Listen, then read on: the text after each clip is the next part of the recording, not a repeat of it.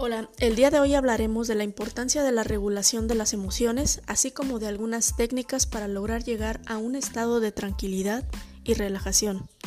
Así que pon mucha atención a lo que viene.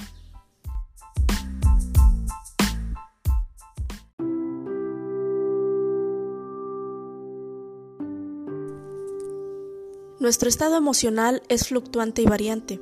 No hay un estado emocional estático o permanente, ni uno correcto o aceptable. Los contextos, situaciones y personalidades determinan el cómo vamos a responder ante los diversos estímulos.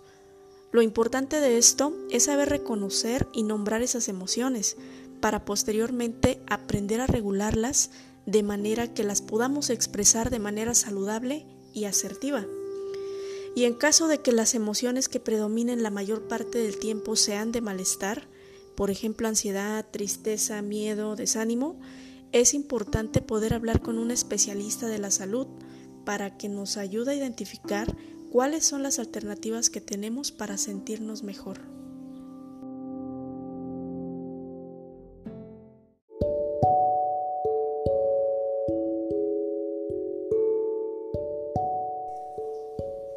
A lo largo del día experimentamos diferentes emociones frente a diversas situaciones, pero en nuestra respuesta o conducta tiene también que ver el cómo nos autorregulamos emocionalmente. ¿Recuerdas algún momento en el que hayas reaccionado emocionalmente de forma incontrolable? ¿O has tomado alguna decisión estando en un estado emocional intenso? ¿Te gustaron los resultados? Cuando alguna de estas emociones se desbordan, es probable que las consecuencias no sean tan satisfactorias para nosotros ni para las personas con quienes interactuamos. Aunque es imposible mantener el control de nuestras emociones en el 100% de las situaciones que se nos presentan, puesto que no somos robots programados, sí podemos alcanzar un estado de equilibrio que nos permita afrontar los eventos estresantes o angustiantes de forma que no nos afecten de la manera en que lo harían normalmente, sino que lo hagan de la menor manera posible. Esto para no afectar tampoco a quienes nos rodean y para evitar conflictos ocasionados por el mal manejo de las emociones. Es por eso que el manejo de las emociones es muy importante, porque te ayudará a enfrentar las situaciones que se presenten en el futuro.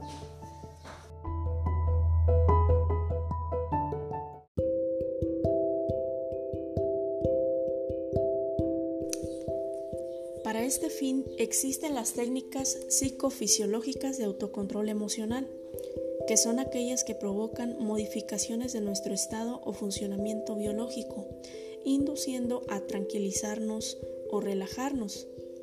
En esta categoría se encuentran las técnicas bioenergéticas, que se basan en técnicas de respiración que activan la función fisiológica para elevar nuestros niveles energéticos y desarrollar la capacidad de control consciente de nuestros estados emocionales.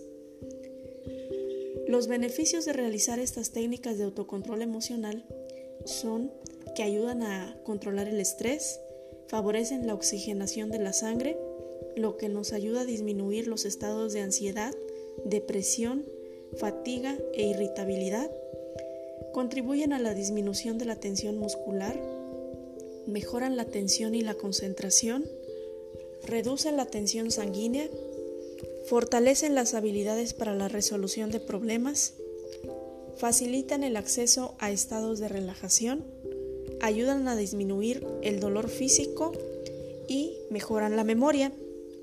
Algunas de las técnicas de las que te hablé son, por ejemplo, la respiración diafragmática, el mindfulness y la meditación. Te invito a investigar en qué consiste cada una porque hablaremos de ellas en la clase.